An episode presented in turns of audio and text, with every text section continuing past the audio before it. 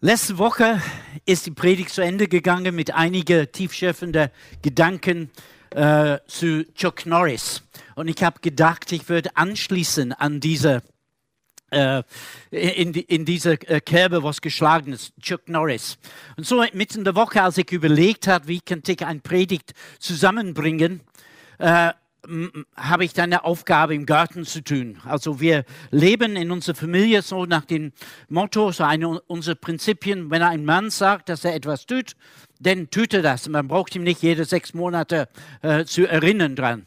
Also ich habe dann bin in den Garten gegangen und die Aufgabe war, äh, drei sehr, sehr schwere Platten äh, wieder an Ort und Stelle zu bringen, nachdem wir irgendwann mal äh, nach der Weltmeisterschaft 2006 ein ähm, Grillfest gehabt, sie sollten dann aufgeräumt werden. Und das wollte ich dann jetzt machen. Ähm, ich habe diese drei Platten, so 40 mal 40 Betonplatten gesehen und ich habe gedacht, wie würde das der Chuck Norris machen? Wahrscheinlich alle einmal und dann verteilen wie Karten. Ich habe gedacht, ich nehme das, äh, gehe es lieber ruhiger an und habe den eine Platte genommen und fast den ein Bandscheibenvorfall wieder bekommen. Dann habe ich meine Finger da reingeklemmt und ich habe gedacht, ich lasse das denn mit Chuck Norris, habe denn etwas anderes denn rausgefunden. Mein Thema für heute Morgen äh, ist der Schatz, die Erdner Gefäße und die überragende Kraft Gottes. Auch in meiner Geschichte waren einige Gefäße dabei, habe ich auch meinen Finger darunter äh, eingeklemmt. Aber das ist eine andere Geschichte. Ich habe eine Bibelstelle für uns heute Morgen im 2. Korinther Kapitel 4 und Vers äh, 7. Und da heißt es, wir haben aber diese Schatz in erdenen Gefäße, damit das Übermaß der Kraft von Gott ist und nicht aus uns. Es wird sich lohnen, den ganzen Kapitel 4 vom zweiten Korintherbrief äh, zu lesen und ich würde mich immer wieder äh, darauf beziehen heute Morgen. Also dieser Schatz, wovon Paulus spricht, das ist das Evangelium. Und diese erdene Gefäße, das sind wir. Also nicht Chuck, Norris, sondern wir ganz normale Menschen. Wir sind diese erdene Gefäße. Und die Kraft, die hervorragende Kraft, diese Kraft kommt ja von Gott. Der Schatz ist sehr kostbar. Der Schatz ist sehr wertvoll. Das Evangelium ist hier gemeint. Die gute Nachricht von Jesus gute Nachricht von dem König, das Leben Jesu, seine Worte, seine Botschaft, sein Tod, sein Begräbnis, seine Auferstehung. Gott legt diese Schatz in den erdenen Gefäßen, in den Tontöpfen. Und diese Tontöpfen sind ja sehr zerbrechlich, ganz gewöhnlich, fast wertlos. Das sind wir, wir Menschen. Gott vertraut uns das Evangelium an. Und wir sind zerbrechlich. Vor einigen Jahren war ich in Afrika gewesen und ich habe eine Begegnung mit einem gefährlichen Tier gehabt. Ich bin nach Hause gekommen, ich bin im Krankenhaus gelandet und ich erinnere mich noch, als der Arzt zu mir gekommen war und hat mir mitgeteilt, ich habe weniger als 48 Stunden zu leben. Was war dieser gefährliche Tier? Ein Löwe? Nein. Ein Elefant auch nicht. Leopard auch nicht. Nilpferd auch nicht. Es war etwas bisschen kleiner, etwas ganz Winziges. Es war ein Moskito. Hat mich dann gestochen und ich bekam Malaria, was dann nicht rechtzeitig erkannt wurde und äh, ich bin fast gestorben. Also ich glaube, nur durch das Gebet äh, bin ich noch am, am, Leben heute. Wir sind aber Menschen, die sehr zerbrechliche, ganz Kleinigkeiten können uns total auf die, aus der Bahn werfen. Wir haben unsere Pläne, wir, Pläne, wir haben unsere Vorhaben, wir haben Dinge, die wir tun wollen und sie können ganz schnell zunichte gemacht werden. Menschen sind schwach, kraftlos, zerbrechlich und Gott vertraut uns mit diesem kostbaren Evangelium, mit diesem Schatz. Das Evangelium, seine Story, seine Geschichte, sein, sein, sein Wort, das, das ist Licht seine Herrlichkeit. Das heißt die schwerwiegende, die Schwere der Gegenwart Gottes. Paulus schreibt in äh, 1. Timotheus Kapitel 1, Vers 5, dass das Evangelium kam zu ihm, nicht zu uns, nicht nur in Wort, sondern auch in Kraft, mit dem Heiligen Geist und in großer Gewissheit. Ein Pastor von der, äh, meiner Heimatstadt in Manchester in Großbritannien erzählt so folgende äh, Geschichte von einem Mädchen, die war 14 oder 15 Jahre alt und sie wurden von jemand ganz in ihrer Nähe, also in Familie, wurde sie sexuell missbraucht. Und dieses Mädchen, als das passiert hat, sie, sie, sie fühlte sich schrecklich, sie fühlte sich wertlos. Was sie gemacht hat, sie nahm ein Nägel und sie hat an ihr Oberschenkel dieses Wort eingeritzt. Wertlos, wertlos. Und dann ist es noch einmal passiert. Und sie nahm noch einmal diese Nägel und sie hat den reingeritzt in ihr Fleisch, bis, bis es blutig, blutig wurde. Wertlos. Immer wieder passiert es und immer wieder hat sie das drauf geschrieben. Ihr ganzen Oberschenkel war, war eitrig.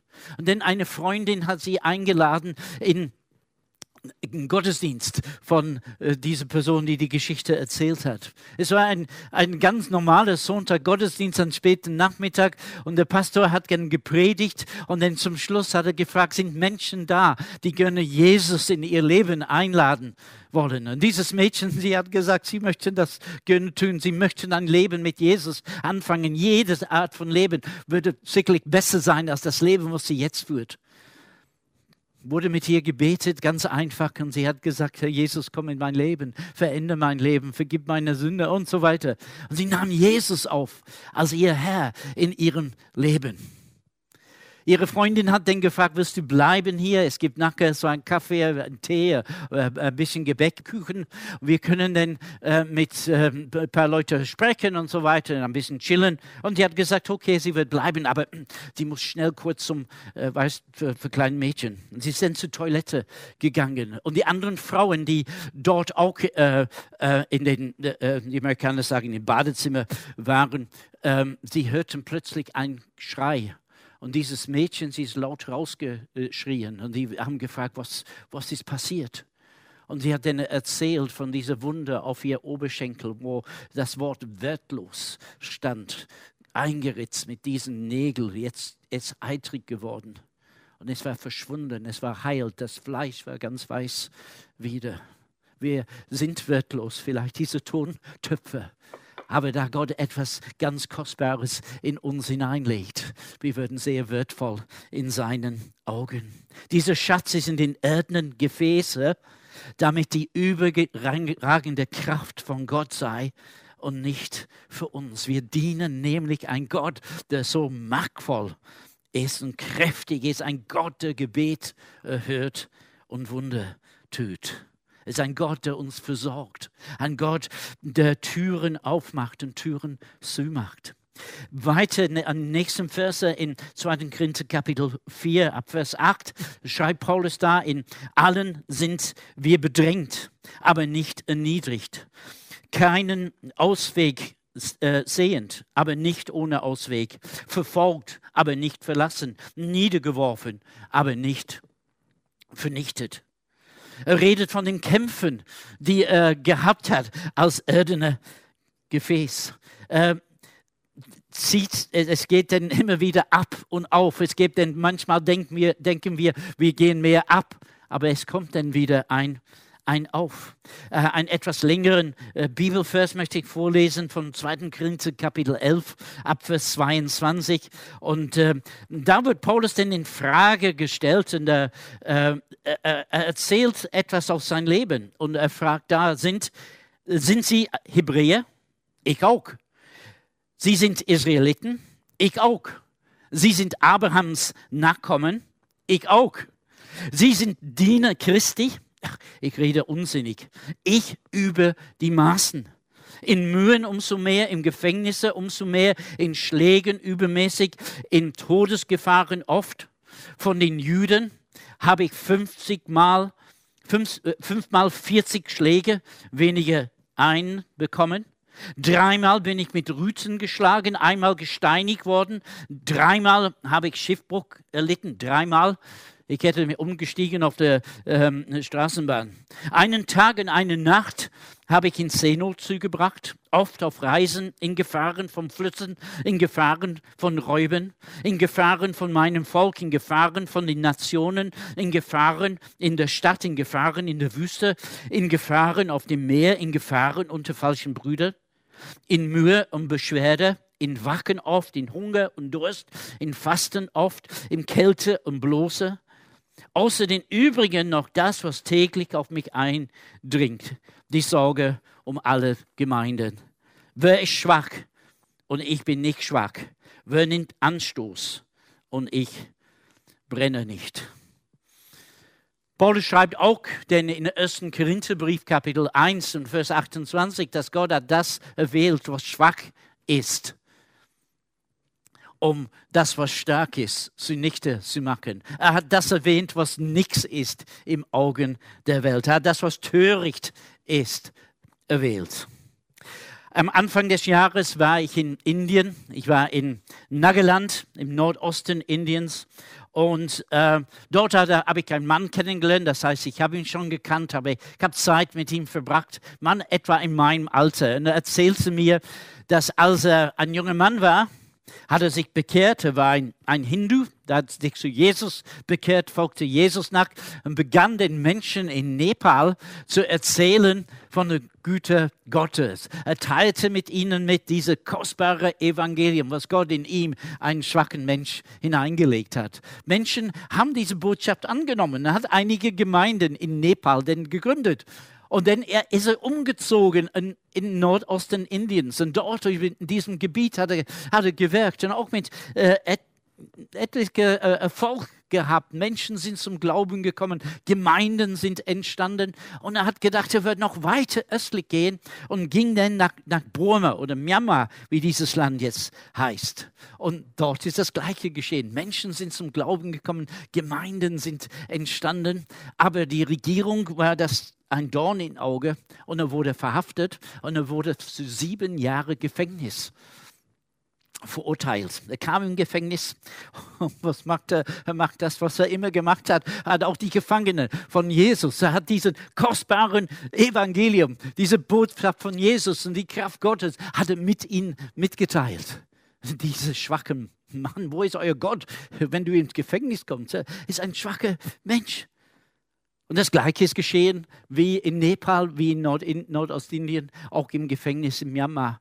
Und innerhalb von zweieinhalb Jahren 250 Menschen sind zum Glauben gekommen, Gefangene, Strafgefangene.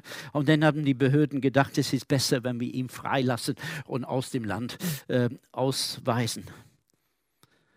Da wir denselben Geist haben, geht es weiter in Kapitel 4. Indem, da wir denselben Geist des Glaubens haben, wir sprechen, wir werken mit diesem gleichen Geist des Glaubens, dieser Schatz in diesen erdenen Gefäßen wird beflügelt durch die Kraft Gottes. Die Kraft Gottes, die in uns wirkt, die gleiche Geist, die in diesem Mann von äh, Nageland, in den Leuten, von denen ich bereits erzählt äh, hat, ist den gleichen Geist, der in uns wirkt. Paulus geht weiter und in Römer 8 er sagt, es ist sogar das gleiche Geist, die in uns ist, dieser gleiche Geist, die in Jesus war und Jesus aus dem Tod, aus dem Grab rausgebracht hat. Das ist ein Hinweis auf die Auferstehung, die wir auch erleben werden durch diese Kraft Gottes, die in uns ist, durch das Evangelium. John Newton war ein, ein Engländer, der war ein, ein Seefahrer, ein Schiffskapitän, ein Sklavenhandler und der hat auch den Weg zu Jesus gefunden. Und nachdem er sich bekehrt hat, der hat ein Lied ähm, geschrieben, was wir alle kennen, also auf jeden Fall auf Englisch. Und das ist das Lied Amazing Grace. Und das ist eigentlich das, sein, seine Lebensgeschichte, wie er zum Jesus gefunden hat. Das war diese Amazing Grace, diese verwunderliche Gnade, dass er sagt, ich, ein elender Mensch, ich wurde den Sehen blinden, ich wurde sehen verloren und wurde gefunden, ein elender Mensch ein Tontopf und Gott hat sein Evangelium in mich hineingemacht. Nicht nur hat er sich selbst gefreut, dass er jetzt Christ geworden ist und fröhlich und glücklich und, und so weiter, sondern er merkte, dass das, was er gemacht hat und das, wie er gelebt hat, war nicht richtig. Diese Sklaverei war ein Dorn in den Augen Gottes und er widmete auch den Rest seines Lebens, um diesen Sklavenhandel abzuschaffen. Und hat es mit vielen anderen Leuten, die auch da unterwegs waren, er hat es auch geschafft. Und wisst ihr, was passiert ist? ist hier, wie, wie wir lesen können in Vers 15 von Kapitel 4, nämlich, dass die Danksagung von vielen wurde vermählt, vermählt. Nicht nur hat John Newton den Gott gedankt für das, was er erlebt hat, alle anderen Leute haben, oder viele andere Leute haben begonnen, Gott auch zu danken für das, was John Newton erlebt hat, weil dann waren sie Sklaven und wurden sie dann wieder frei gemacht. Und wenn, wenn wir das alles, alles denken, dieses Austeilen von dem Evangelium durch die Kraft Gottes, diese überragende Kraft Gottes hat so viele Dinge, äh, äh Auswirkungen, dass die Danksagung steigt zu Gott. Und dann sagt er in Vers 16, darum, und er wiederholt sich von Vers 1 in Kapitel 4 von 2. Korinther, äh, ja, so schwach wie wir sind, so unbeholfen wie wir sind, um unzulänglich, um so zerbrechlich wie diesen Tonkrug, umso schwach wie wir sind, wir ermatten nicht. Wir ermatten nicht. Der Schatz, das ist etwas, was unbezahlbar ist. Die erdene Gefäße sind wir, schwach wie wir sind. Und die überragende Kraft Gottes wirkt alles. Manches könnte ich erzählen von dem Wirken Gottes, ganz besonders im Bereich von dem prophetischen äh, Gabe. Wenn wir hier Seminare haben, also ich erzähle immer wieder äh, vieles von dem, was wir erlebt haben. Ich kann auch vieles auch erzählen von der Kraft Gottes und die Kraftwirkungen Gottes, die wir erleben, wenn wir zum Beispiel unterwegs sind in, in Asien oder Afrika. Aber nicht ein einziges Mal, als Gott gewirkt hat, habe ich nicht da gestanden. Schwach, zweifelnd und unbeholfen.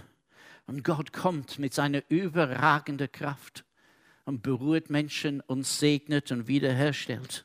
Wir sind Tontöpfe. Manchmal haben wir auch einen Sprung, da sehe ich, einen Sprung in der Schlüssel. Aber Gott gebraucht uns. Und damit möchte ich zu Ende kommen heute Morgen. Ich würde aber gerne mit uns beten. Und Vater, ich danke dir von ganzem Herzen, dass du durch Jesus dieses Evangelium geschenkt hat. Nicht nur eine Geschichte, nicht nur Worte, nicht nur äh, die, die Geschichte von einem Mann, der vor so viele Jahre gelebt hat, sondern etwas, was voller Kraft ist heute, was ganz aktuell ist, was unser Herzen berühren kann. Und dafür danke ich dir, dass du uns das anvertraust, auch wenn wir manchmal so schwach und so, so klein und so zerbrechlich sind. Und Vater, ich möchte dich bitten, dass du alle, die diese Botschaft hörst heute Morgen, auch begegnest, ganz besonders. Liebe Freunde, als ich vorbereitet hatte und gebetet hatte über diesen Morgen, ich habe den Eindruck gehabt, dass Leute würden zuschauen, die irgendeine Hautkrankheit haben. Und ich möchte ganz besonders für euch beten, wenn du eine Hautkrankheit hast. Also quasi äh, innerlich erhebe dich äh, Gott gegenüber und sag, Herr, ich möchte dich bitten, dass du mich anrührst heute. Und ich möchte kurz beten, dass Gott auch Menschen mit, mit Hautkrankheiten äh, behaftet sind, dass Gott euch berührt. Und wenn das, wenn das der äh, Fall ist, wir würden gerne von euch hören. Und Vater, jetzt in diesem Augenblick, wir stehen da und fühlen uns so schwach und so unbeholfen und so zweifelnd äh, wie dieser, wie dieser Tonkrug. Und dennoch bitten wir dich, Herr, dass du durch deine überragende Kraft dass du Menschen anruhst, Herr. Ganz besonders bete ich heute Morgen für Leute, die Hautkrankheiten haben dass du deine segnende und heilende Hände auf diese Leute legst und dass du heilst jetzt in Jesu Namen, dass du heilst. Ich bitte dich, dass Ermutigung hervorgeht für alle anderen, Herr, dass wir was von dir bekommen können heute Morgen. Und ich preise dich, dass du da bist und ich preise dich, weil du uns lieb hast. Amen. Amen. Vielen herzlichen Dank. Gott segne euch und ich wünsche euch einen wunderschönen Tag.